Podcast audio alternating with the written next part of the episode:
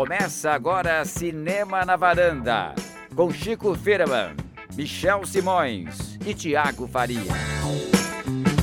Varandeiras e varandeiros, mais um Cinema na Varanda sobre Michel Simões. Episódio de hoje, 1254, episódio super especial hoje, Chico Firman, Tiago Faria, temos presença na varanda hoje. Ilustre. Temos uma volta ilustríssima aqui hoje, Tiago. Quem é que veio visitar-nos? Temos a honra de receber novamente Renata de Almeida, diretora da Mostra de Cinema de São Paulo, que esteve conosco em dezembro, no EP 208, A Mostra nos Levará, contando tudo sobre a última edição, e agora ela veio contar sobre a nova edição, a 44 que está aí, começando essa semana, totalmente online pela primeira vez.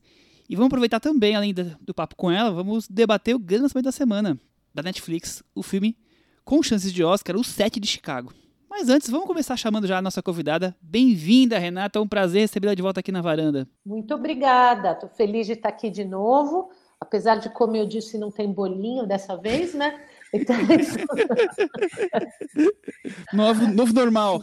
Mas tudo bem, tudo bem, tudo bem. Vocês ficam me devendo bolinho. Gente, numa situação bem diferente da do ano passado, né? Que a gente está vivendo e, como todos, a mostra também teve que se adaptar a essa nova realidade.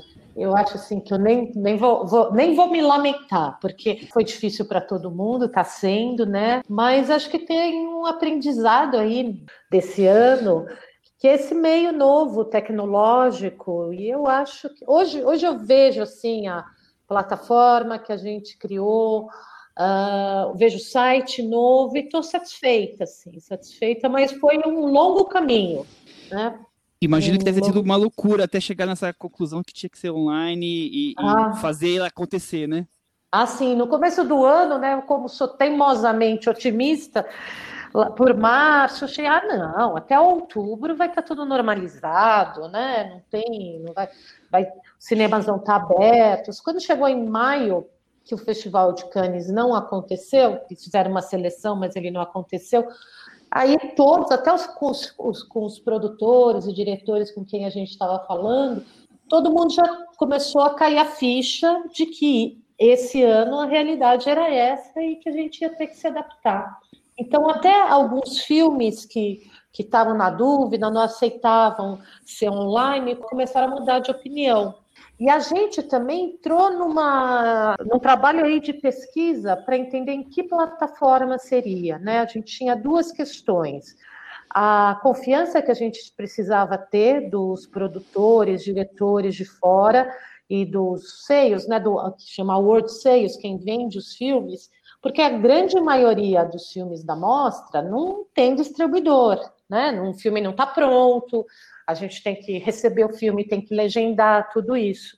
E eu vi que uh, se a gente fizesse com a mesma plataforma que Cannes fez, que Tribeca, que Toronto, a gente teria maior facilidade de conseguir os filmes, né?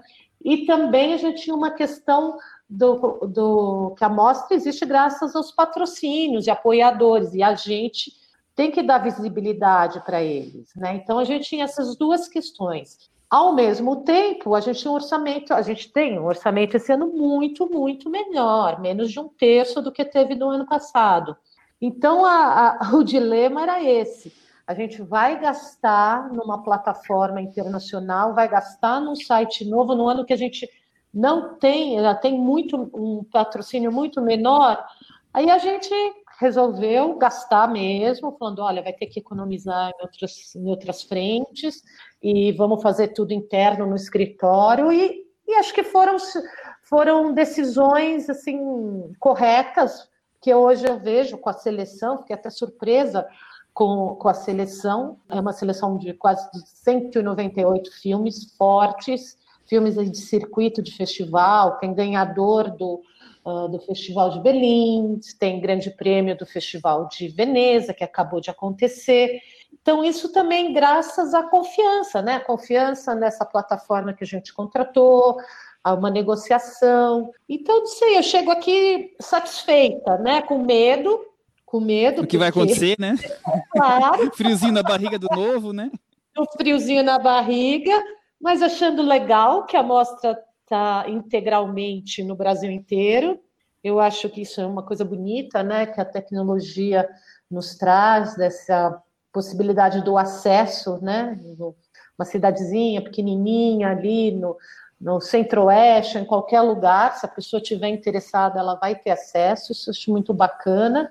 Agora, dá medo, né? Dá medo porque você depende também do, da internet da pessoa que está ali, né? Dessa plataforma que até agora, com a sessão de imprensa e tudo, ela tem funcionado muito bem, mas vamos ver quando começar a ter muito acesso. Agora, só o que eu queria falar é que a gente fez tudo possível, tudo possível, a gente não economizou, mesmo nesse ano terrível, a gente não economizou, porque pensou, olha, a amostra vai estar aqui, ó, nesse computador, então vamos tornar esse o ambiente melhor possível. E foi no que a gente está trabalhando, né? E também tudo, os encontros com diretores, o fórum, tudo teve que ir para esse, esse meio agora. Encontrar novas formas de fazer, né? Mas é, é, é, é se reinventar, né? É se reinventar, né? Eu acho que todo mundo teve que se reinventar esse ano né? De alguma maneira, vocês também, né? A Todos gente, trabalhando de casa, exatamente. Trabalhando de casa. E também eu acho que trouxe um ensinamento isso. Né? Para o planeta é muito melhor que as pessoas fiquem trabalhem em casa três vezes por semana, vá para o escritório duas vezes, né? E a gente começou a aprender que, que dá, muitas vezes dá para fazer isso, né? Não pegar um, um avião para o Rio só para fazer uma reunião. Então, eu acho que que trouxe um aprendizado, né, que, que, vai, que vai ficar, né, que a é. gente vai incorporar para a vida. Também acho que avançou a tecnologia, assim, a, nós nos aproximamos da tecnologia, né, tava, tava, ela estava aí, mas a gente não estava usando tanto e agora está no nosso é. dia a dia de novo. É. Aprendemos a é. lidar, né, com a, com a tecnologia. É. Ô, Renata, acho que uma das grandes, grandes diferenças, eu acho, da mostra esse ano, é, obviamente, é que, to, que o Brasil inteiro vai ver, como você já falou. E muita gente, assim, a gente tem inclusive amigos que vão, vão acompanhar a mostra pela primeira vez e que tá, e sempre foram curiosos, interessados, mas nunca podiam vir por, por conta de trabalho, etc. Assim.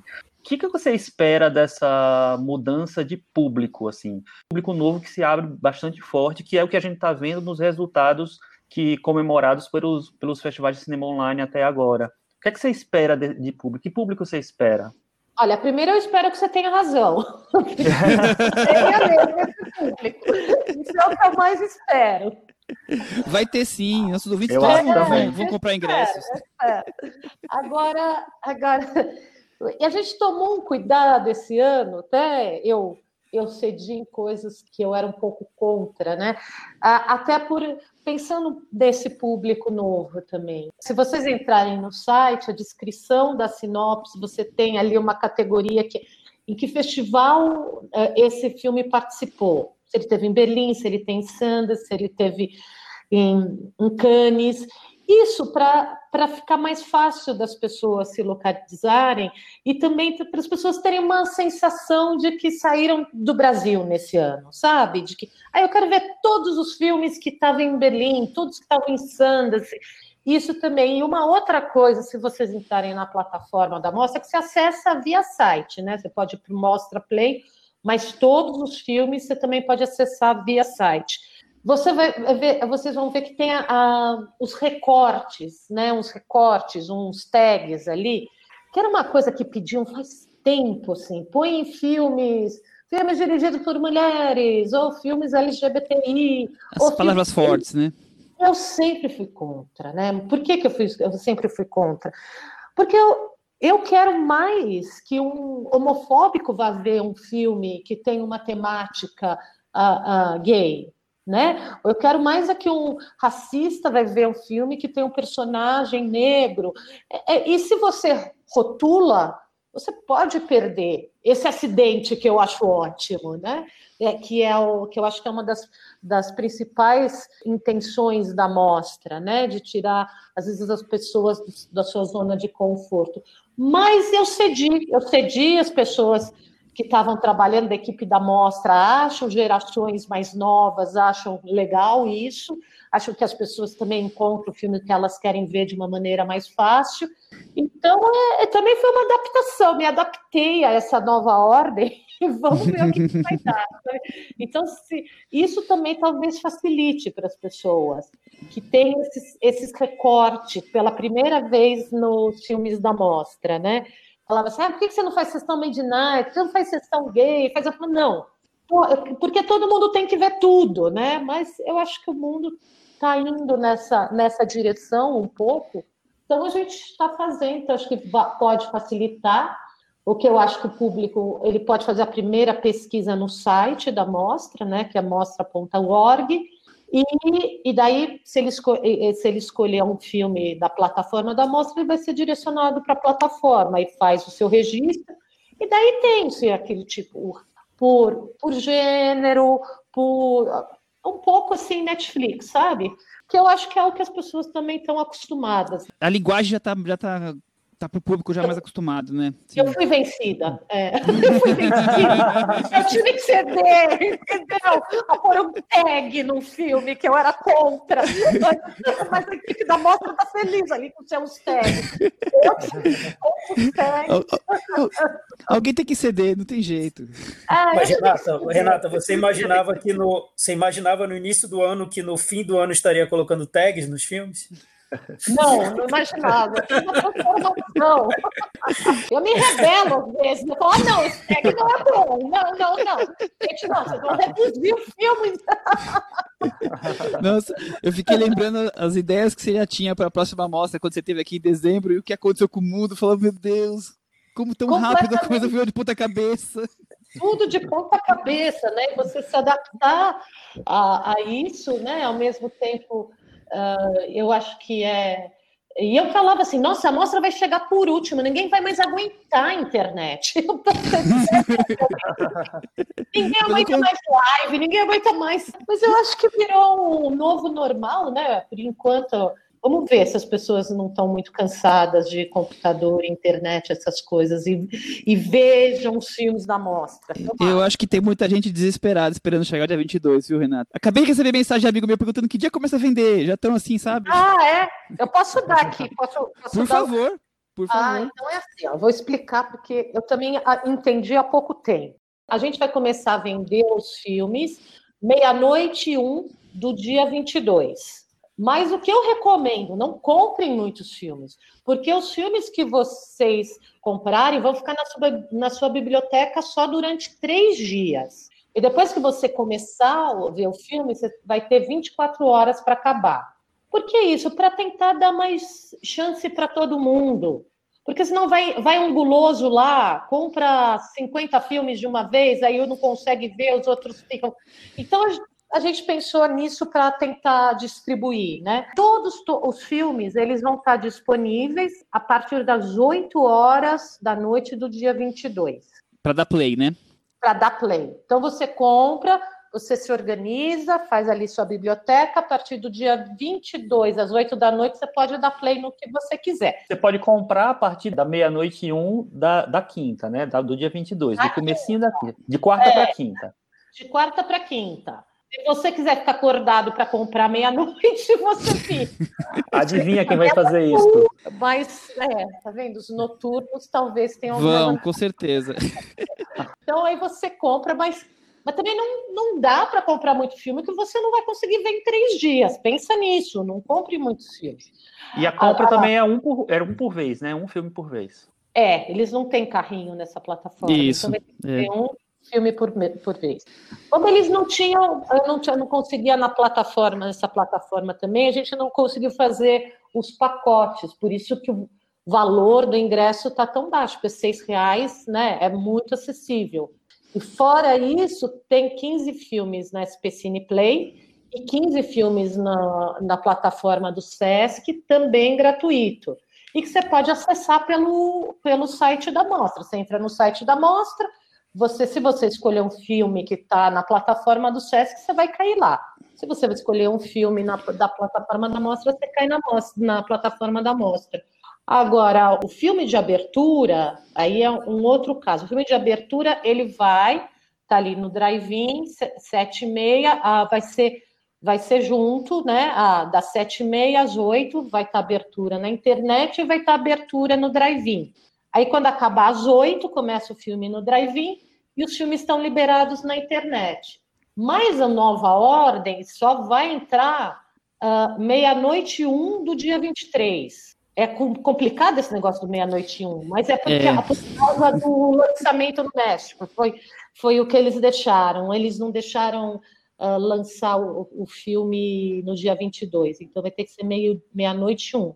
E só vai ficar. Esse é o único filme que só vai ficar 24 horas e vai ter mil views. Então todo mundo tem que ver no dia 23. Todo mundo que é o, filme do, que é o filme do Michel Franco, para quem não reconheceu. É, é o Nova Ordem, filme do Michel Franco, né, que é um diretor mexicano. Ganhou o grande prêmio do júri no Festival de Veneza. E é um filme muito polêmico, muito forte. Eu acho que se fosse um ano normal, eu nem ia ter coragem de abrir com esse filme. Mas como tá, como também não é normal a gente ver a Amazônia pegando fogo todo dia no, na, no jornal, eu acho que é um ano que, que esses coisas, impactos, né? É, de grandes impactos, né? Agora, não, não, fiquem com raiva da gente. A gente fez tudo que é possível. A gente quase implora, quase ajoelha para os diretores deixarem mais view. Porque eu, quando eles confirmam o filme, eles querem que tenha só 500 views. Então, a maioria, a grande maioria dos filmes tem duas mil views, né? Que isso para um festival já foi um, um ganho enorme, né? E, Renata, acho que era bom, era bom você falar isso mesmo, porque é, de longe todos os meus amigos cinéfilos estão mais desesperados por essa quantidade de views. E eu falo, gente, é bastante view, não é pouco. É, é muito é mais do que, do que se vende numa, numa, na amostra normal. Os ingressos de uma amostra vende-se menos que 2 mil, porque não cabe nas salas, tô certo? Não cabe, e passa num horário que as pessoas, que às vezes a pessoa não pode ir. Quando a gente faz a programação das salas, a gente tenta ser justo com os filmes. Então, o que, que a gente faz? A gente chama uma sessão nobre e outro, então, se um filme passou às oito da noite, ele vai passar também às duas da tarde, né? Então, uh, na verdade, você está dando muito mais acesso dessa maneira do que no cinema. E, e, e, os filmes num festival, ele não é infinito, não é igual ser numa plataforma que o filme já está comprado. Ele pode ter quantas, quantas, quantas pessoas quiserem. Um festival é limitado, né? O número é limitado. Agora, qual que é a esperança? Poxa, esgotou o views, sucesso. Algum distribuidor compra o filme para distribuir depois no Brasil. Para isso que o festival existe também. É uma das, é uma das plataformas, das catapultas, né? É. é. A Cris, você está falando aí do, dos festivais, queria saber como é que foi acompanhar os festivais internacionais ao longo desse ano. Como é que foi? Qual foi a diferença? Bom, eu fui para Berlim, e foi muito estranho, né? A gente foi para Berlim, fui, fui ver filme do Jazanke, quer dizer, estava ali na China, uh, mas em Berlim você não sentia nada da pandemia, nada. E na volta que uh, aí começou, né? Notícias e notícias, mas a gente muito concentrado ali, reunião, cinema. Eu lembro que encontrei para um café o, o diretor de, de Veneza, lá, o Alberto Barbera, e ele estava assim olhando, mas falando, os italianos estão loucos, estão fechando tudo. É, foi uma coisa muito estranha você ver isso chegando. E eu só tive noção quando eu peguei conexão em Londres, que aí eu vi a tensão, né? Porque até ir para Berlim não tinha nada, Berlim foi completamente normal. Berlim uh, era o quê? Fevereiro, fevereiro. março? Fevereiro, fevereiro. Berlim em fevereiro, eu voltei primeiro de março, eu cheguei pra, ah, no Brasil. Agora, é curioso também, o Abel Ferrara tem dois filmes na mostra, né?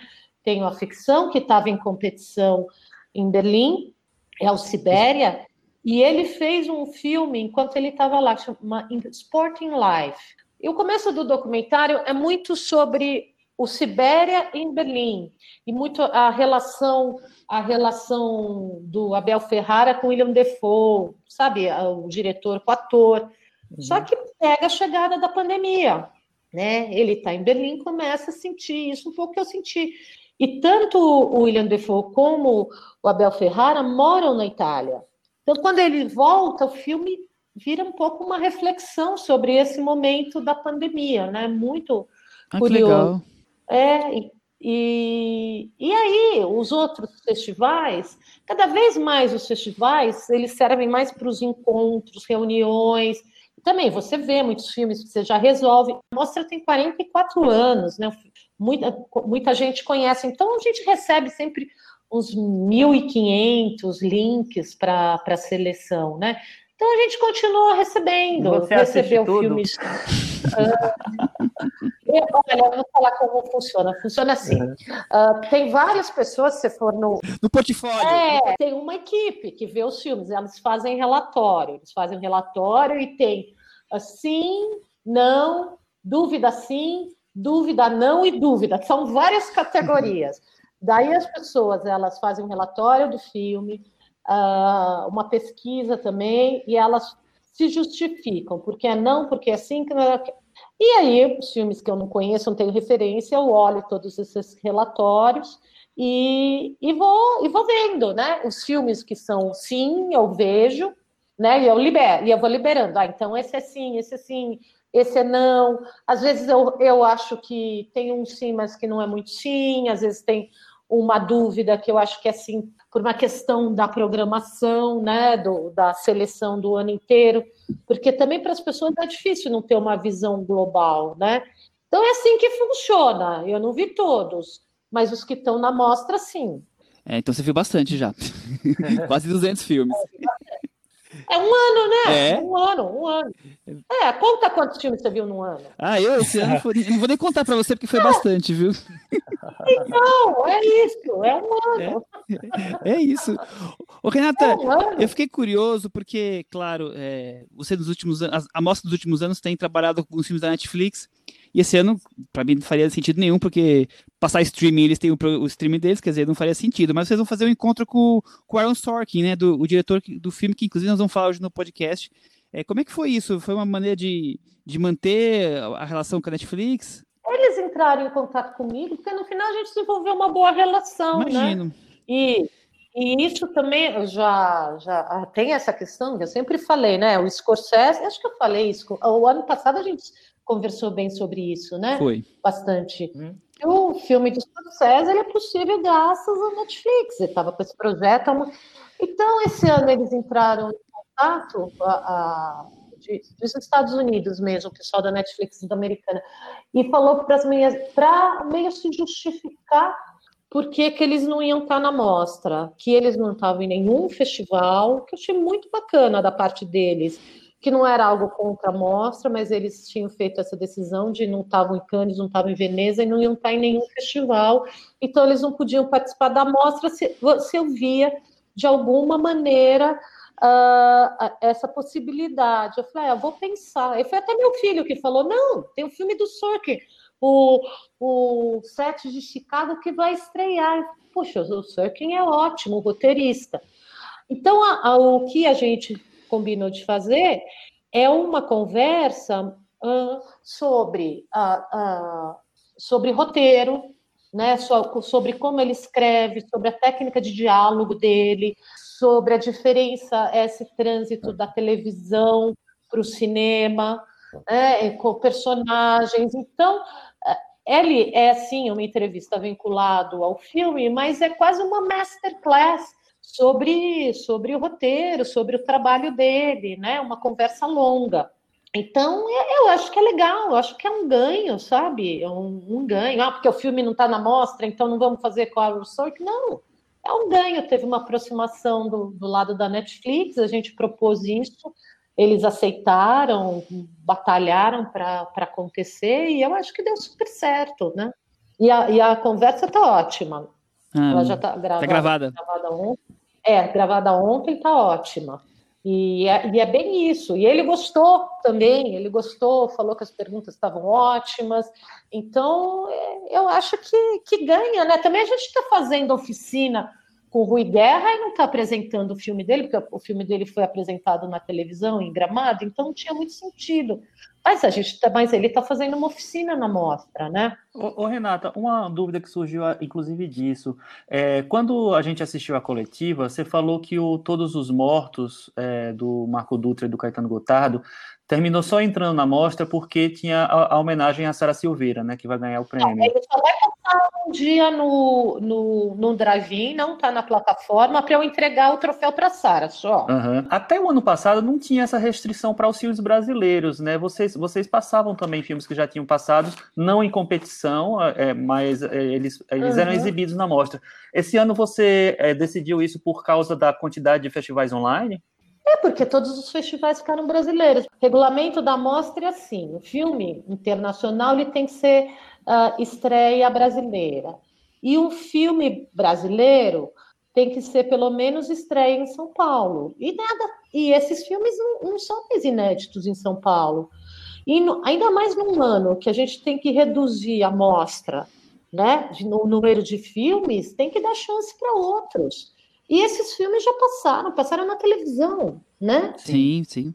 Filme do Marco Dutra. Eu adoro o filme do Marco Dutra, o Todos os Mortos, mas e, e a Sara falou: Poxa, eu queria tanto passar o filme dia 2, que é dia dos mortos, tinha que passar todos os mortos no dia 2.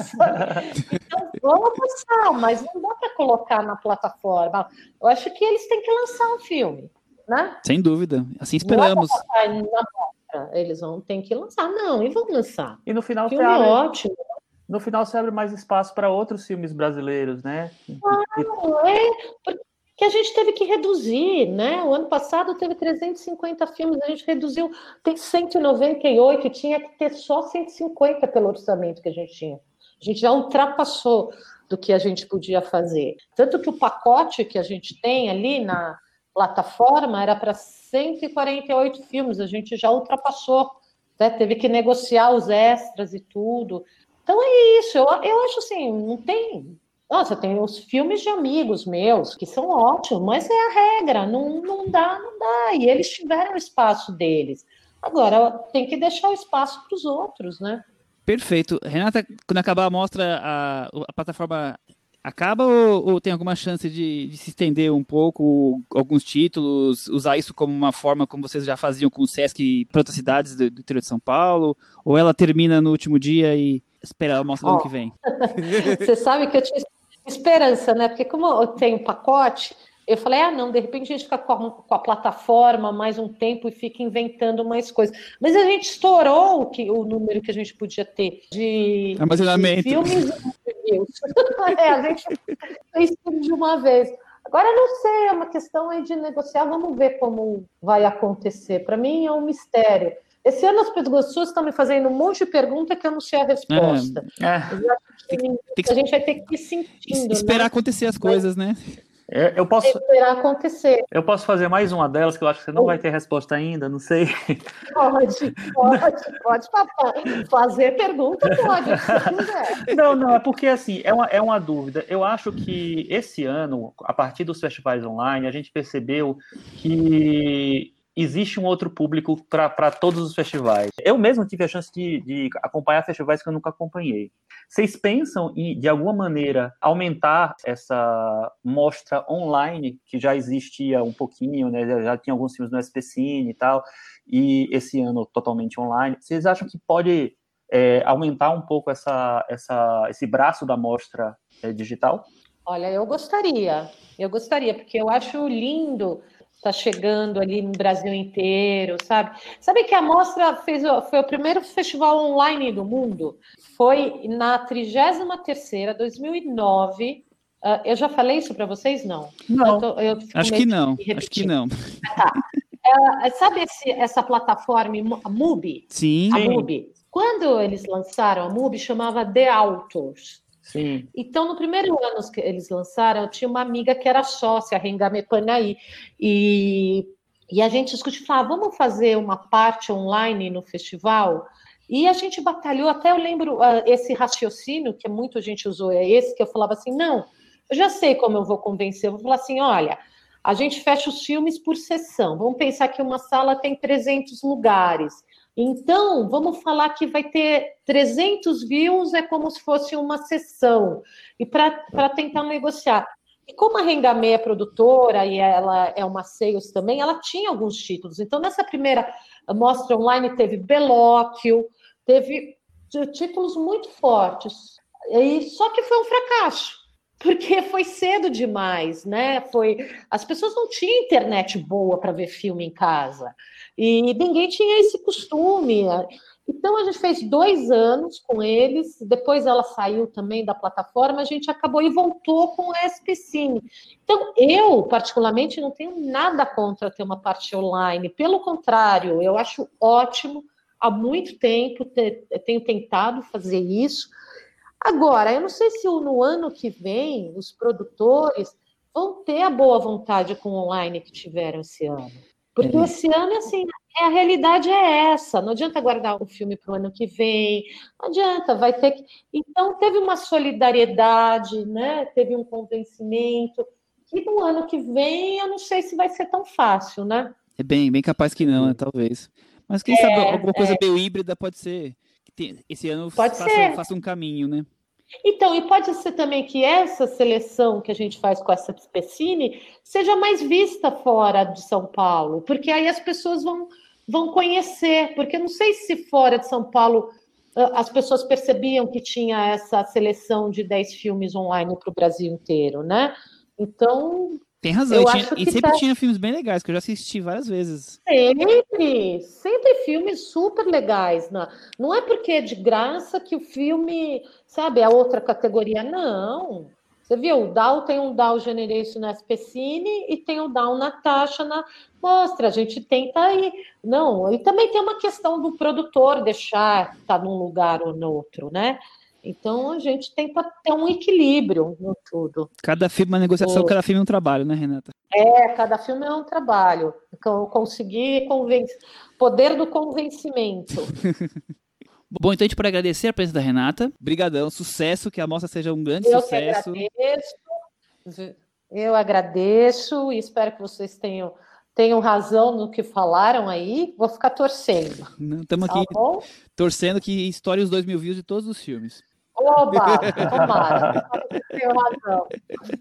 Beijos, beijos para vocês. Beijo, obrigado. Tchau, tchau. Obrigado. Tchau, tchau. Obrigada. Tchau, tchau. Bom, isso aí, gente. Vamos falar então do set de Chicago, já que a Renata acabou de comentar como é que foi a conversa que vai ser exibida quase uma masterclass durante a mostra com o diretor Aaron Sorkin. O filme da Netflix, que é dirigido pelo roteirista conhecido de 59 anos, americano, nós já falamos sobre ele rapidamente em duas edições. No episódio número 4, falamos sobre o filme Steve Jobs, em que ele é roteirista. E no 115, nas recomendações do Puxadinho, a gente falou sobre a grande jogada. Ele acabou não entrando nos temas principais, mas falamos ali rapidamente. Para quem não sabe, além dele ter feito a grande jogada e o roteiro de Steve Jobs, ele, ele também fez o roteiro de A Rede Social, Moneyball, do roteiro de West Wing.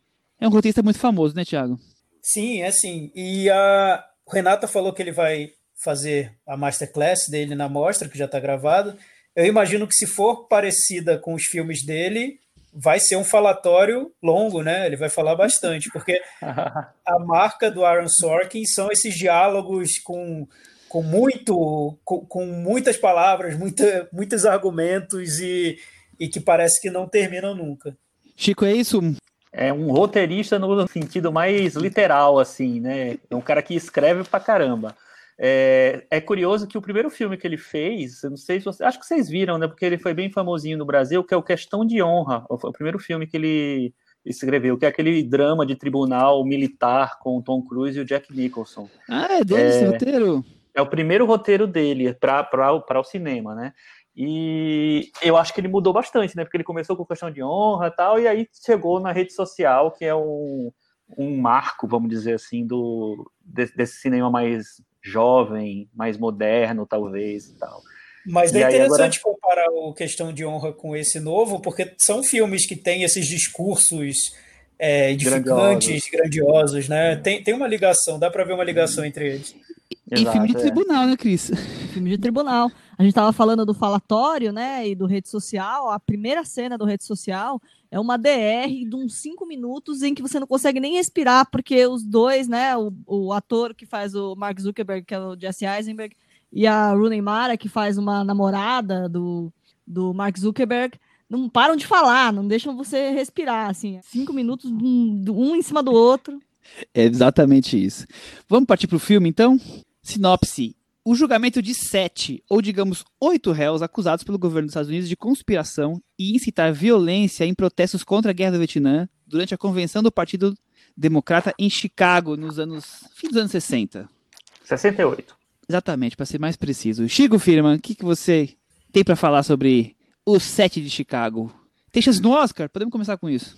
Então, é isso que eu ia, que eu ia começar. Assim. O Sete de Chicago hoje é um dos favoritos para o Oscar. Tem uns quatro filmes que têm tem mais chances de, de indicação e até de prêmio, e ele está cotado entre esses filmes. Né? O, os outros são o Nomadland, o One Night in Miami e o Mank, que é curiosamente dirigido pelo David Fincher, com quem o Aaron Sorkin trabalhou no rede social. O fato do ano estar tá tão confuso ajuda também ele estar tá entre os favoritos, né? Ajuda e assim, ele tem várias, várias coisas pró, né? Assim, é um, um, drama real, né? Uma história real, uma história de tribunal, que é um, um gênero que o, o, americano adora. É um filme que tem essa assinatura do Sorkin que já chama atenção por si só. É distribuído pela Netflix e tem um elenco estelar. Então, ele chama. Tem, tem muitas, muitos chamativos para ele. E tem Agora, uma pegada progressista que está aí invadindo né, essa questão das eleições e tal, americanas, então... Exatamente, exatamente. É um filme que, é, de uma maneira ou de outra, é um filme político, e por mais que ele seja ele reflita um julgamento que aconteceu lá atrás, tem muito impacto no que acontece hoje em dia, né? Ele tem muita. Ele termina refletindo o que acontece hoje em dia tem sido considerado um filme urgente, um filme importante, um, sei lá, com, com história para contar e, e para fazer a diferença. A diferença é que isso não faz exatamente um filme é, um filme bom, né? É... exatamente, assim. Eu assisti, eu engraçado quando a gente comentou rapidamente, como o Michel falou, o A Grande Jogada, que é a estreia do, do Aaron Sorkin na direção, eu acho que eu fui quem falou mais mal do filme. Porque... É, eu, eu, eu, até, que, até achei ok. É, porque eu realmente não gostei, eu achei que é um, é um truquezinho que, como o, o que a Cris falou de, da rede social, de ter um diálogo muito rápido e muita informação e tal, no, na rede social isso funciona porque tem um diretor que tem uma marca. No, na grande jogada eu acho que não funciona, para mim fica tudo perdido e apressado. Eu esperava que no Set Chicago eu fosse ser surpreendido, porque me, me interessei pela história, por ele é, assumir esse projeto. Acho que tem alguns atores ali que me interessam muito, mas eu ainda acho que o Aaron Sorkin não é um diretor que desenvolveu é, todo o potencial dele. Assim, eu acho que ele é, ele fica muito preso ao texto e aí, aí e, a, e a como o texto é interpretado. Então, eu acho que ele convoca alguns atores ali que ele acha que vão dar mais projeção para o texto, mas eu acho que o filme não tem escolhas cinematográficas de verdade, assim, eu acho que ele não desenvolveu uma linguagem cinematográfica ainda. Espero que ele consiga no futuro. É isso, Thiago, faltou linguagem cinematográfica para você, mas é um drama importante, um drama de tribunal, um julgamento político. Importante é o que ele quer, né? Mostrar que é eu, eu, esse lado progressista do filme que a Cris apontou bem, eu li um, uma resenha do New York Times e é uma resenha que não é positiva do filme, mas ele, o crítico aponta que foi um feliz acidente o lançamento do filme nesse momento agora, né? Porque a gente está na reta final da, das eleições nos Estados Unidos. Você tem de um lado o Trump, que é o símbolo do, do republicano mais casca grossa, e do outro lado o Biden, que virou candidato da, de, da União do, da oposição ao Trump, e que seria a esquerda americana, né? E esse filme do Sorkin, ele é praticamente um julgamento de um juiz já que está corrompido pelo sistema, que seria o símbolo do republicano, julgando a esquerda, representada em vários tons. Acho que podia ser, o título podia ser 50 tons de esquerda, né? Porque tem esquerdas de todos os tipos. Tem o, os mais hippies, tem o mais moderado, tem de tudo ali na, naquele julgamento. É um julgamento simbólico por causa disso. E aí o Sorkin, ao mesmo tempo em que ele traz esse, essa, esse julgamento para os dias de hoje, porque esse conflito está acontecendo hoje nos Estados Unidos, esse embate do autoritarismo com ideias mais progressistas, ele também quer mostrar essa divisão que existe dentro da própria esquerda, né? A esquerda em conflito ali interno. E para isso ele busca essa, essa, esse caso real. É, é uma estratégia interessante para tornar o filme urgente, porque aí a identificação é imediata. Eu só me pergunto se, ao transpor esse, essa história real para os dias de hoje como algo simbólico, se ele não simplifica muito tudo. Né? Eu senti, talvez isso tenha me incomodado no filme, parecer tudo muito uma caricatura do que aconteceu para que provoque esse efeito entre aspas, urgente, né? Para que pareça um filme sobre hoje e não um filme sobre aquele episódio. Eu sinto que no final ele simplificou demais todos os conflitos para provocar esse impacto do filme.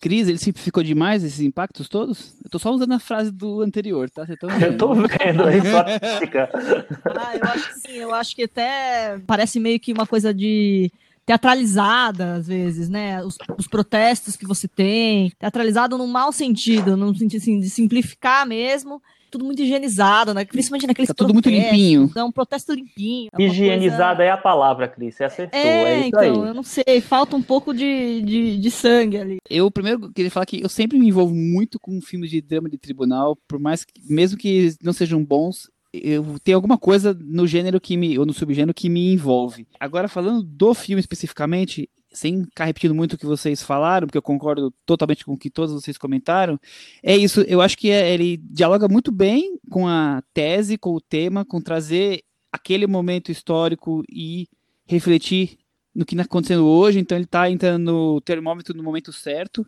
Mas eu acho que ele não consegue dar dimensão desses temas. É como se ele tratasse todos os temas, estão todos ali, e não estivessem ao mesmo tempo, porque para mim ele fica muito mais com a, com a com vislumbre de ficar mostrando detalhes de como foi o, o, o, julgamento na primeira instância, porque o filme basicamente é sobre o julgamento na primeira instância, e menos e sobre os absurdos que aconteceram, né, por questões políticas, questões mil raciais e tudo mais, e menos sobre os temas que estão ali sendo trazidos para discussão. Então, temas como liberdade, como a guerra do Vietnã, como a repressão, justiça, racismo, fica tudo ali.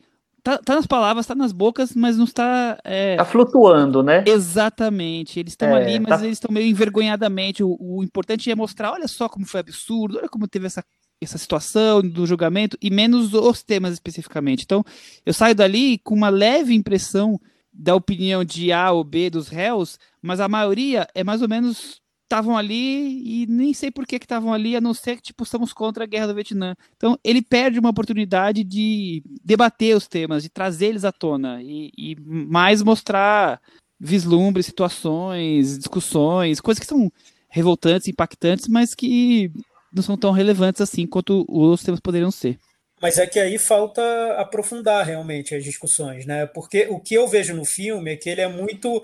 Ele segue por essa estética da o exploitation da revolta, né? A gente sente a revolta da injustiça. E tudo que é injustiça, pelo menos para mim, sempre que eu vejo uma reportagem, um documentário sobre algo uma situação em que a injustiça está em cena, isso me revolta, eu fico irritado, eu quero que aquilo se resolva. E esse filme, do início ao fim, é o exploitation da injustiça, né? da sensação de que, poxa, um juiz corrupto colocando essas pessoas inocentes contra a parede, até quando? Que mundo injusto, que vida cruel, enfim.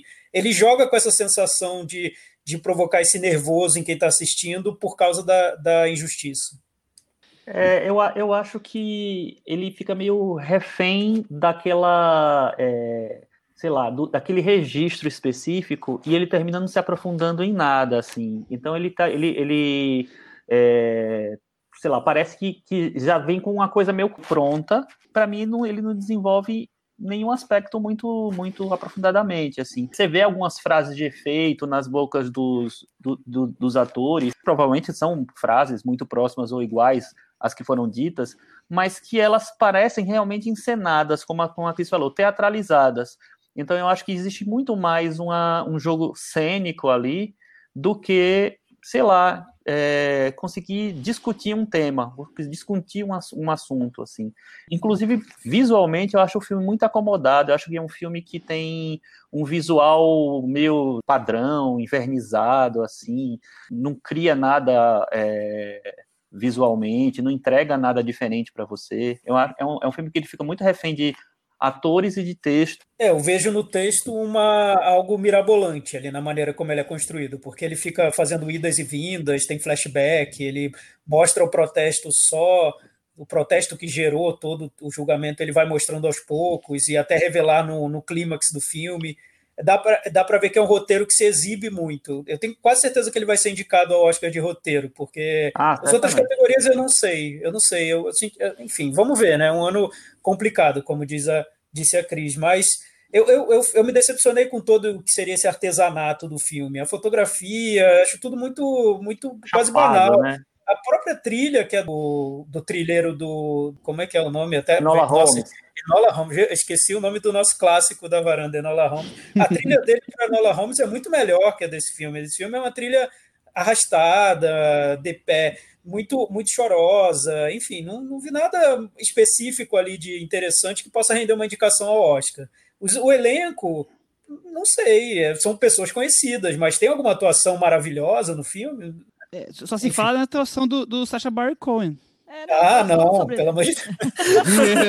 é, o que eu acho que é o que compromete menos. Eu tava, eu, eu, quando eu vi o projeto do filme, eu vi quem, quem eram os atores, eu fiquei imaginando, poxa, como é que eles vão encaixar o Sacha Baron Cohen nesse filme? É, pô, o cara é um, é um, um cara conhecido por, por, um, por um humor assim, altamente popular, totalmente é, diferente de uma coisa que é reconhecida por, em, em, em premiações, em filmes sérios e tal. É, então eu acho, poxa, é a, é a, chance dele virar um Jim Carrey no Man on the Moon, ou não lembro mais, algum outro ator em outro filme mais sério e tal, mas eu acho muito fraco. Eu acho fraquíssimo. Eu não acho que tem. Eu acho que tem uma cena que é a cena mais, mais oscarizada. É o Oscar clip do filme, que é quando ele dá aquele discurso. E, a, e aí o que acontece, assim, aquela cena é preparada para o Oscar, é um texto para aquilo, porque é coisa que você não está esperando na, no que, diante do que aconteceu no filme até, até então, é o Sacha Baron Cohen e tal. Eu não acho grande interpretação mesmo. Para mim, as duas melhores interpretações são dos veteranos, e nem acho maravilhosas assim, que são do Frank Langella, como juiz, e do Mark Rylance, que faz o advogado de defesa. É, mas mesmo assim, não são, assim, no peso da, das, de grandes interpretações, não acho que eles têm ele tem esse peso, não. Mas, assim, no contexto do Oscar, o Oscar às vezes inventa grandes interpretações, né? A, a temporada dos, dos, prêmios inventa grandes interpretações, é, porque estão tá em, em filmes que são mais cotados e tal. Então, eu não duvido que um deles seja indicado ao Oscar, não. É, e acho assim, os, as duas estrelas de televisão que ele, que ele aproveita, que são o Jeremy Strong, né, que faz a, a série Succession, e o Yahya Abdul Matin II, que faz, que ganhou um Emmy agora pela série. Os dois ganharam Emmy é, pela, pelo Watchmen. É, eu acho que eles têm alguns momentos, mas não, também não, não vejo grande, grande coisa, não. Sinceramente. Eu fiquei bem decepcionado com o elenco. É, e é sobre difícil, o Sacha né? Baron Cohen, eu acho que foi uma ideia inteligente levá-lo para esse papel, porque aproveita até esse lado de humorista dele, que o personagem faz stand-up, né, o personagem do filme. E, mas aí que eu acho que o, o Sacha Baron Cohen acaba indo para um, um viés mais fácil para ele. Até as cenas de stand-up, eu, eu acho que é tão simples para ele fazer aquilo que se, o, que se o Oscar for julgar por aquele critério que, costuma, que eles costumam usar do grau de dificuldade, eu não sei se foi tão difícil para o Sacha Baron Cohen fazer esse personagem. Eu não vi grandes, grandes desafios para ele. É, eu também acho isso. Eu, eu gosto do personagem, não, não sei se eu gosto da interpretação. Porque ele é descontraído, né? Mas eu também acho que o, o filme talvez ajude um pouco ele.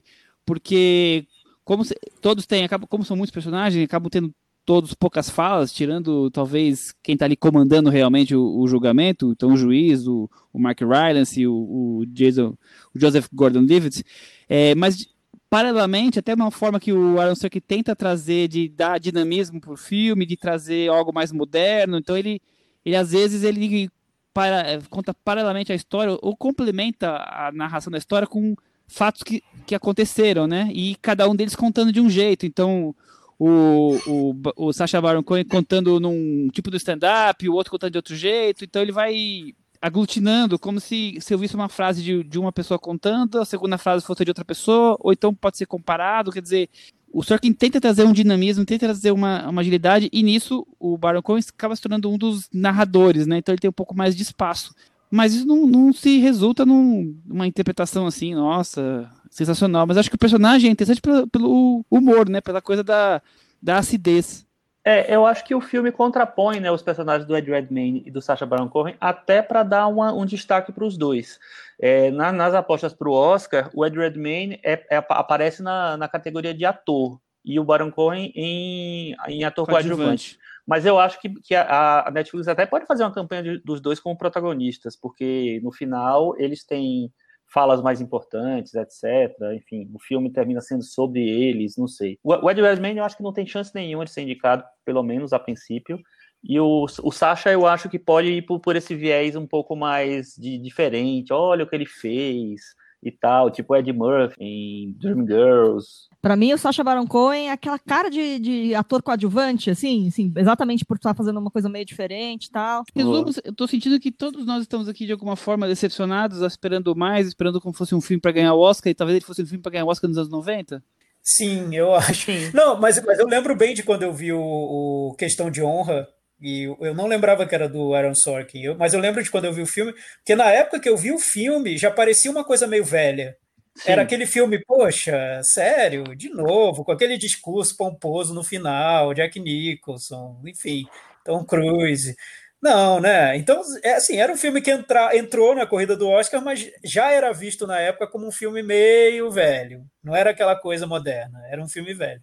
Sim, e, e, e, é interessante porque o Jack Nicholson, ele, ele é, teve uma indicação, né, a, a ator coadjuvante, por um papel em que ele dá um show, na, dá um show porque ele é o Jack Nicholson, né, numa cena de tribunal. Então, assim, não duvido que o Sacha Baron Cohen siga esse caminho, se bem que eu acho que ele é, não é exatamente um Jack Nicholson, né. É, eu lembro, ficou, virou uma frase de efeito, you can handle the truth. Ó, lembro até agora da frase Olha que o só. Jack Nicholson... Nossa. É, porque ficou muito famosa, ficou bem, bem famosa. Descobri, descobrimos um dos grandes, Ah, é, um sou. dos filmes mais favoritos do, do Thiago, olha só. Não, é que ficou marcado. Para muita gente virou paródia, virou, enfim, teve- foi uma cena muito marcante essa- esse momento, Nossa, o momento Oscar do Jack Nicholson. Quando eu era criança, eu vi essa cena, acompanhando o filme, falando, nossa, como ele conseguiu fazer isso, que cena maravilhosa, que, que filme. Sim, mas hoje, aí agora hoje eu já, já acho um pouco diferente. é, seria meio brega. A gente ia achar meio cafona vendo hoje. É, exatamente, exatamente, o- boa palavra. o- esse filme novo, eu pensando agora nas atuações, eu não sei se o problema está nos personagens em si, não nos atores, porque é, são bons atores, né? E tem muitos atores no filme. Algum Aham. poderia ter trazido uma interpretação muito boa. Talvez os personagens sejam muito simplistas ali pro, dentro do filme. E lembrando agora do filme, eu acho que o Aaron Sorkin tenta deixar cada um no seu quadradinho. Então você tem o, o Sacha Baron Cohen, que é o, o, o cara mais hippie. Aí você tem o, o Ed Redmayne, que é o cara mais certinho. O Joseph Gordon-Levitt, então, é aquele advogado que está lá, todo, todo segue tudo na linha, mas tem algumas crises de consciência de vez em quando, e aquilo acende na cabeça dele. Você tem um político correto. Então, ele deixa tudo tão simplificado que eu não sei se abre muito espaço para atuações complexas, como são as atuações muito boas e que ganham prêmios. Então, talvez o problema esteja nos personagens, eu acho. Excesso de rótulos, né, para cada um deles. Sim, e, tentando resolver tudo, tudo muito de um jeito muito prático, né? Resolver as discussões que ele quer resolver no filme. Super, o Pantera olha, é- Negra, gente, o, o, o, o Pantera Negra, literalmente, não Pantera Negra, Pantera Negra, né, do, do- da Marvel, é, eu acho muito bobo, sabe? E, sei lá, a maneira como ele é, como, como é construído, eu, não, eu não, não consigo ver uma... Ver, sei lá, eu acho que ele não entendeu direito os personagens e alguns personagens, ou, ou que ele é, tentou deixar os personagens muito fáceis de ser lidos e eles perderam suas características, sei lá. É, eu, eu concordo, Chico. Eu acho que usou os personagens como veículos para passar uma mensagem, para um discurso, que é muito fácil, que é muito simples, né? Que ele está jogando para a torcida, na verdade. É um filme para esse momento pró-progressistas e tudo mais, enfim. E eu acho que o melhor, o melhor filme estava ali nos créditos finais, que é quando o, o que se desenrola no final do filme vai ter os seus, os seus desdobramentos, né? Eu acho que ali talvez fosse o melhor filme. E não só. É. Não posso falar porque senão é um spoiler, né? Mas seria não só o julgamento, e sim o que esse julgamento se desdobrou depois. O que aconteceu depois. É, que teve outros julgamentos, né? Esses, sim, esses sim. talvez trouxessem discussões políticas e, e, outras questões mais que deixassem o filme muito mais rico. Talvez um filme não de duas horas e pouco, num julgamento só, fosse só de uma hora e fosse além na história, talvez deixasse com mais espaço para desenvolver temas que trouxessem algo diferente, novo, importante, né? É que ele cria uma estrutura muito redondinha, né? Até com o vilão, que é o juiz, que eu acho, acho tão engraçado o final do filme, porque eu imaginei, daqui a pouco o juiz vai levantar a roupa e tirar dinheiro de lá de dentro, porque só falta isso para ser tão absurdamente corrupto, né? É um cara, é um monstro aquele juiz, né? Você sai querendo querendo que, que, as, que todas as os descendentes morram, porque é muito vilanesco mesmo. Eu achei que não precisava tanto, né? Você não precisa colocar as coisas tão no, preto no branco. Tem, tem, tem, tem tons de cinza aí no meio. Mas sobre o Aaron Sorkin, eu tenho, tenho uma, uma questão para vocês. Vocês acham que ele é um grande autor já? Porque lendo sobre ele, é impressionante como quem gosta do Aaron Sorkin trata o cara como o dono de uma marca incrível, né? E não sei, eu fico na dúvida se não é só uma questão de estilo de escrita e, e que não vai muito além disso. Vocês acham que ele eu, tem essa marca? Eu acho que como a gente falar do, do Charlie Kaufman, ele tem uma marca.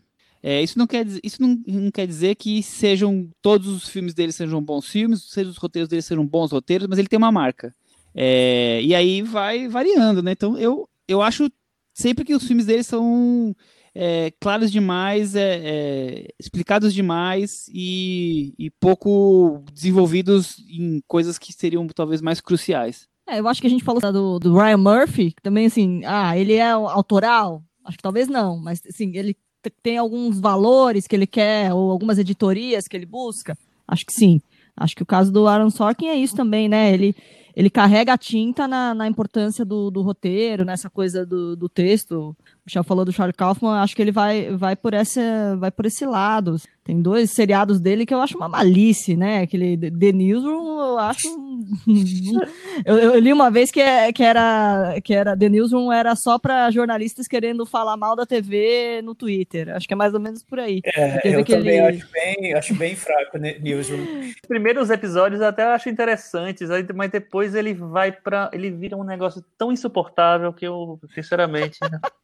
e teve um o, é, Studio 60 on the Sunset Strip também, que foi um fracasso, assim, né?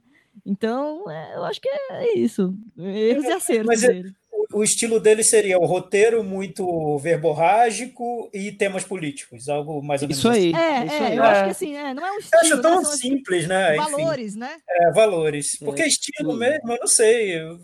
escrever um roteiro bem acelerado, isso eu via no Gilmore Girls. Não dá para dizer que é o estilo do Aaron Sorkin, né? É, mas, enfim, tudo bem. A coisa está tão limitada hoje que tá, beleza. É, mas, mas ele ficou é, o nome dele no The West Wing, né? É o estilo dele, mas, ele, mas não foi ele que criou, né? É. ele, só, ele, só, faz muito, né? Por isso que a gente Exato. diz que é o estilo dele. Exatamente. Vamos pro Metavaranda? Sim. Vamos.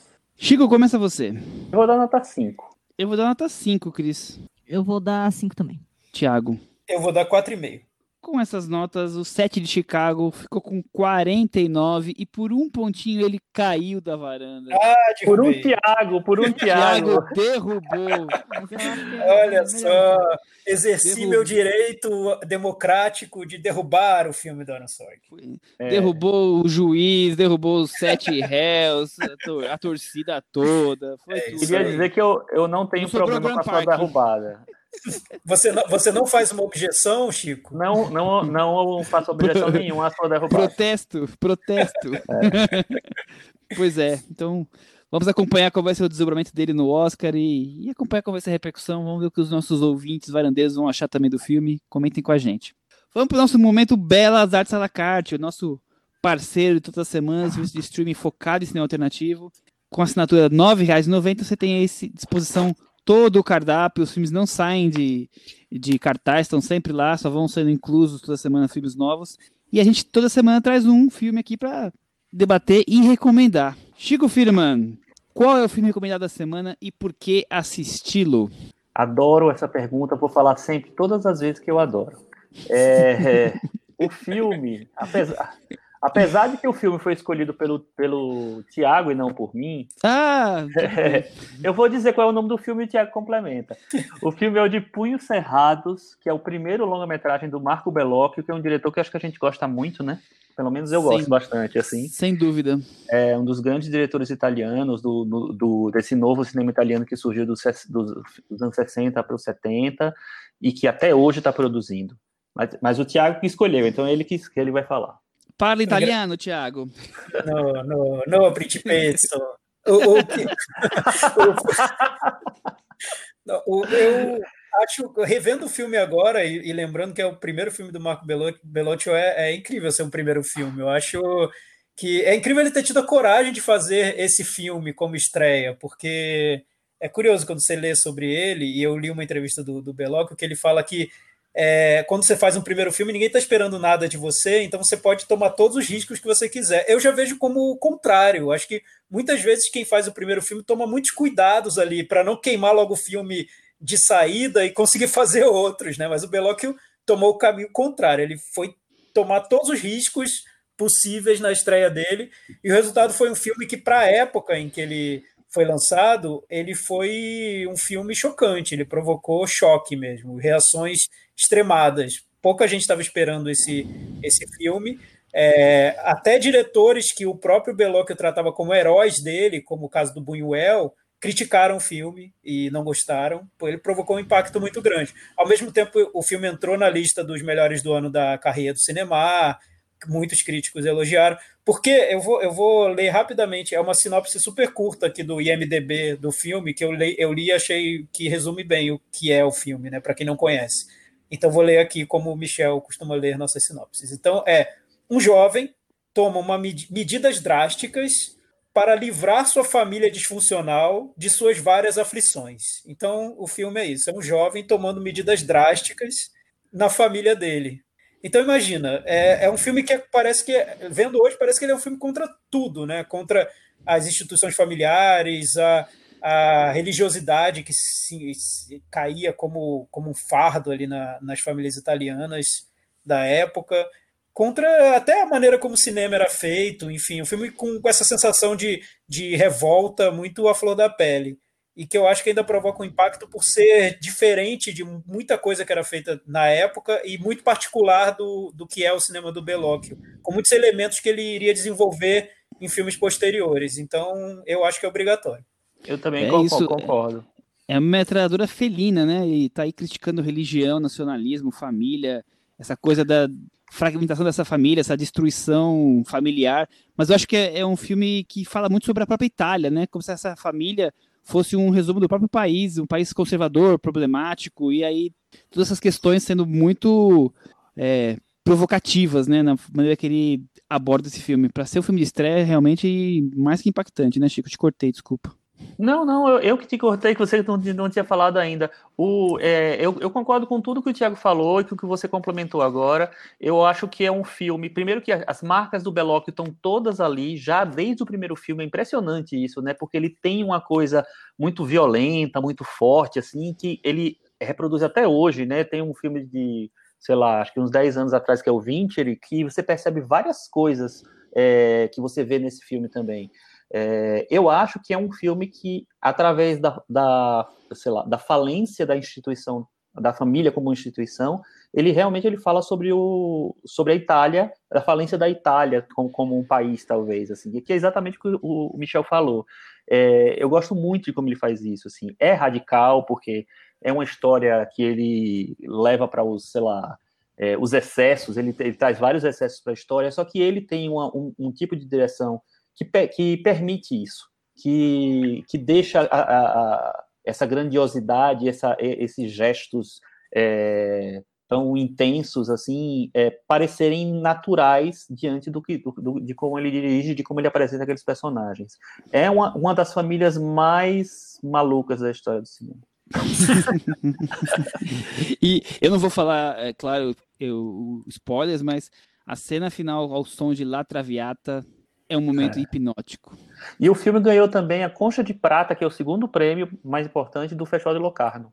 Ah, é, pois é, bem, ele, estreou, ele estreou em Locarno, né? E provocou um barulho enorme. É, eu, eu até não, não consigo imaginar como teria sido o lançamento desse filme nessa época. Muitos dizem até que o filme foi um prenúncio do que teriam sido as manifestações estudantis de 68. O filme é de 65. Então, é, você para ver como ele estava à frente do tempo dele na maneira de filmar.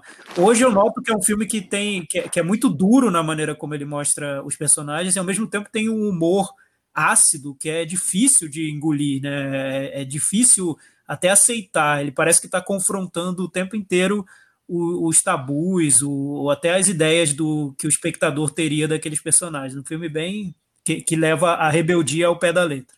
Então fica aí a recomendação Assistam de Punhos Cerrados, filmaço do Marco Bellocchio. Vamos para o momento agora, o puxadinho da varanda. Chico Firman, você tem algum tema para debate aqui? Michel, eu queria, na verdade, indicar alguns filmes da mostra, né? A gente Imagine, imaginei que, que vínhamos é... com, vimos algumas cabines, alguns filmes, temos aí já algum um pouquinho já de antecipação, né, para dar dicas para os nossos ouvintes. Exatamente. Primeiro eu queria indicar, um, reindicar, porque o Tiago já indicou semana passada, é, o Dias, do Tsai Ming-yang, que é um filme que eu achei incrível, achei maravilhoso o filme. Tudo que ele fez nos últimos anos, né, o Tsai Ming-yang desenvolveu nesses últimos anos, tá nesse filme de uma forma um pouco mais é, próxima do que ele fazia antes também, então é, é um filme que é, tem a radicalidade dos últimos, do, do, das últimas experiências dele é, e ao mesmo tempo recupera, eu acho que a, a, a, alguma coisa da, das narrativas que ele apresentava. E acho que é um filme muito bonito sobre solidão, sobre como a gente está só no mundo e enfim, eu acho que é um filme que tem que ver um dos grandes filmes para mim dos que eu vi até agora. Tem um filme que é muito interessante também, que eu vi, é, que chama, é, chama Isto Não É um Enterro, é uma Ressurreição, que é um filme do Lesoto. É um pai que é, um, é uma bolinha no meio da África do Sul. É um país que não tem tradição nenhuma de cinema e que conta uma, uma história meio, meio simples, assim, mas que é muito bonita e, e, que é encenada com uma potência, assim, impressionante, assim.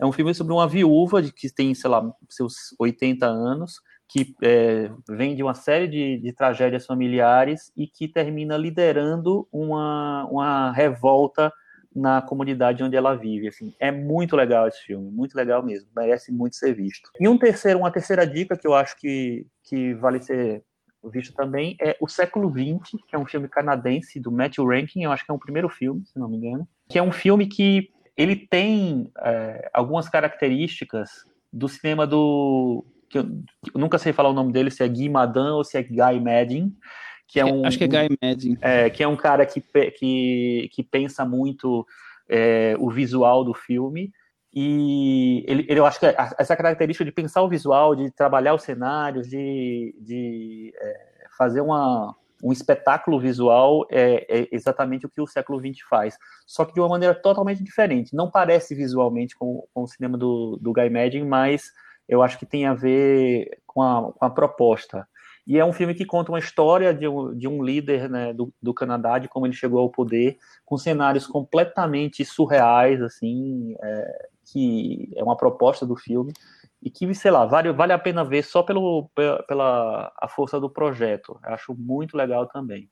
Um último filme que eu acho que é um filme que eu acho que você tem que ter uma, uma disponibilidade maior, porque é um filme que ele é, exige mais em termos narrativos, que é o Lua Vermelha, que é um filme do Luiz Patinho, que é um, um cara da Galícia, né, no norte da Espanha, que, é, que é, o, o, galego é um, é um, idioma que parece muito com o português, né, ele, ele tem uma, uma semelhança bastante grande com o português, então você dá para entender algumas coisas que as pessoas falam, é, e que ele trabalha uns aspectos muito legais, assim, a, a partir do, do, do desaparecimento de um, de um marinheiro, né, da, da comunidade, uma comunidade específica lá, ele começa a discutir a relação do homem com a natureza e com as mitologias. Então é um filme que ele é, é uma grande viagem sensorial, vamos dizer assim. mas eu acho que vale a pena ser feita essa viagem. São esses quatro que eu vou ficar aí para vocês. Muito bem. Eu vou então indicar, porque eu continuo na mostra também, eu vou trazer, além dos, dos filmes que eu já vi, que o Chico já comentou, como o Dias, como o o Sibéria não falou agora, mas eu também recomendo. Mas já falei semana passada. Mas os filmes novos que eu vi essa semana são dois documentários que eu achei bem interessantes. São documentários de alguma forma padrão na questão estética deles, o 17 Quadras e o Welcome to Chechnya. Mas são de, de temáticas muito poderosas. Então, o Welcome to Chechnya é sobre é, a perseguição ao LGBT na, na Rússia, na, na Chechênia mais especificamente, é, na Chechênia. Então, sobre o absurdo que é, como as pessoas são tratadas, como elas têm que viver para fugir dali. Então, é um documentário muito poderoso na sua temática. Assim como os 17 Quadras, que é sobre uma família e a família negra que mora em Washington, a 17 Quadras da Casa Branca, e as tragédias todas que acontecem é, e os motivos. E é, é um filme filmado em acho que 20 anos, acompanhando essa família crescendo e as tragédias acontecendo, eles vão sobrevivendo. É o lado ruim do Linklater, sabe? Você vai acompanhando só as coisas ruins com uma família negra ali sofrendo e tudo mais. É, é muito impactante, é, é muito interessante mostrar o além, né? Que você vê, às vezes, uma história, você vê aquele momento de uma, de um personagem, né? Ali você está vendo a continuidade, o que vem a seguir, né? Depois do que aconteceu, como é que a família se reergue, se é que dá para se reerguer e como vão sobrevivendo. Então são dois filmes muito impactantes. Concordo, vi os dois e concordo totalmente, Michel.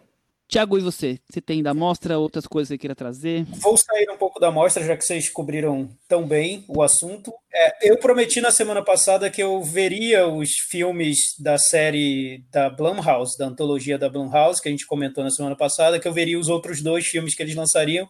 Vi os dois filmes, um é chama Evil Eye, Mal Olhado, e outro Noturno. E realmente não deu certo. O melhor não estava guardado para o final o Evil, Evil Eye é bem genérico, como os outros dois. O Noturno, eu ainda vejo ali uma tentativa de direção e de criar atmosferas um pouco mais soturnas, mais criativas ali no uso de cor, fotografia, mas a trama é tão óbvia que afunda o filme. Então, é, cada vez mais eu, eu, eu, sinto aquilo que o, que o Michel tinha comentado. Parece que foi um projeto que a Blumhouse encontrou para desovar filmes que estavam prontos, mas não tinham onde ser lançados. Ainda tem mais quatro ano que vem, vamos ver se aparece alguma coisa boa. Já na Netflix, eu vi um filme que eu achei uma bela surpresa, chama The 40 Year Old Version, a, seria a versão dos 40 anos. É uma comédia indie, em preto e branco. É bem o típico filme indie que a gente veria no fim dos anos 80, início dos anos 90, na estética. O filme foi exibido no Festival de Sundance e ganhou o prêmio de melhor direção para Rada Blank. Ela é diretora, roteirista do filme, atua e canta no filme, porque ele é uma é. história de uma dramaturga de que está prestes a completar 40 anos, escrevendo uma peça e que ali tem uma crise de uma crise artística, sem saber mais ou menos o que quer fazer da vida naquela altura, e decide cantar e soltar a veia hip hop dela, que ela tinha na adolescência, para ver o que vai acontecer. E aí tem uma discussão bem interessante, eu acho, sobre como se cobra que autores negros retratem a própria vida. Então o filme segue um pouco por essa linha, e por isso eu acho que é um filme bem atual, é bem do momento e que traz essa figura, Rada Blank, que é um talento completo, né? Eu achei uma grande revelação mesmo. A gente está falando sobre Oscar de ator, indo para os atores do filme do, do Aaron Sorkin. Olha aí, tem uma atriz excelente, diretora, roteirista, que está na Netflix, num filme lançado na mesma semana do filme do, do Tribunal e que poderia ser reconhecida pelo Oscar. Por que não? Boa. Boas recomendações. Vamos então finalizar com aquele momento? Cantinho do ouvinte. Com o Tiago Faria. Cantinho do ouvinte é o nosso espaço para comentários sobre o, o podcast lá no blog cinemanavaranda.com. Essa semana a gente tem uma recomendação. O Caio, ele falou que a melhor coisa que ele viu na Amazon Prime no momento é um filme chamado Time. Eu ouvi boas recomendações sobre esse filme. Não assisti ainda, mas depois dessa recomendação do Caio, eu irei assistir. Vocês já viram o filme Time?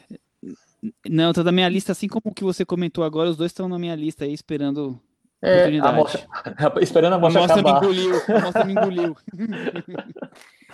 mas mas eu, eu também vi, vi boas críticas, eu, eu tô curioso para esse, esse filme. O, no Twitter, o André Rocha pergunta: seria a Blumhouse a sub-pop da indústria cinematográfica? É, ele fez referência à gravadora, a gravadora que revelou o Nirvana, enfim, o Grunge. É, não sei. Olha, eu assisti não... só o, o, Nocturne e para mim a coisa talvez mais interessante do Nocturne seja a trilha sonora mesmo, da, é, então, o score, assim. É você, viu, você só viu esse? É, eu vi três, eu só não, não vi esse, o Evil Eye. É que o Nocturne eu acho que é o que usa melhor a trilha sonora, comparando é, com os outros. Eu fui dar uma investigada, é uma, é uma artista eletrônica inglesa Sim. chamada Gazelle Twin, eu já achei que pelo menos, e como o filme trata sobre música erudita, eu achei uma jogada criativa, ele partir para uma coisa eletrônica, ele tem alguns efeitos de, de som que eu acho que ele consegue trabalhar de um jeito, um jeito bacana, mas talvez seja a única coisa interessante mesmo, porque eu também tenho essa impressão que ele tem aquela premissa interessante, acho que pelo menos os três filmes que eu vi, né, eu só não vi o Evil Eye, tem uma premissa interessante e que vai, e aí quando você vê, chegou numa coisa meio óbvia, assim, mas, enfim, é eficiente para criar clima e tal. Mas o pensando no, numa num estúdio pequeno que conseguiu ficar grande sem perder a identidade, é, seria uma sub pop do cinema, nesse ponto de vista. Ele não está totalmente errado, né? Mas será que não perdeu a identidade? Não sei. Ah, acho que não. Com esses Chico, filmes de agora, não sei. É, acho que, não, eu acho que eles só desovaram o projeto que não deram muito certo. Eu acho que acharam um jeito de ah, desovar. Ah, empacotaram de um jeito é, interessante, né? Embalagem bonitinha, né? Botaram Tem uma coerência por ser filme sobre aquilo que a gente comentou no episódio, né? É, diretores que geralmente não conseguiriam espaço em outros projetos. O Evil Eye, por exemplo, é indiano, né? Os personagens indianos num, num suspense sobre reencarnação. É, é por aí. Sem dúvida. O Daniel Faustino mandou também um comentário super legal no Twitter, mas eu vou terminar com um comentário do Rodrigo MRTNS, que ele faz um comentário sobre um episódio antigo. Ele fala assim: após um longo período em recessão, botei para tocar um episódio do Cinema na Varanda e de cara me esbarrei com Jojo Rabbit é uma mistura de A Vida é Bela com Moonrise Kingdom. Muita sapiência em poucas palavras. Ai, meu Deus, Jojo Rabbit, né? É, já, já, o Jojo Rabbit foi do Oscar desse ano? Foi. Nossa, Parece um passado tão distante. Um é, um passado muito distante. Tinha Jojo Rabbit ainda. Jojo Enfim. Rabbit foi o nosso Enola Holmes de, do começo do ano. É, Eu acho que foi por causa do Jojo Rabbit que o mundo entrou nessa espiral. Exato. A gente começou o ano com Jojo Rabbit, começamos o ano com Jojo Rabbit e vamos terminar com Jojo Todinho. Meu Deus. Tomara que ela venha fazendo. Eu, eu acho que isso pode terminar agora, depois desse momento maravilhoso de Chris Lume. E semana que vem, mais filmes e muita amostra, com certeza, nós vamos debater. Então, fiquem ligados, acompanhem, aproveitem. Até semana que vem. Tchau. Tchau. Tchau.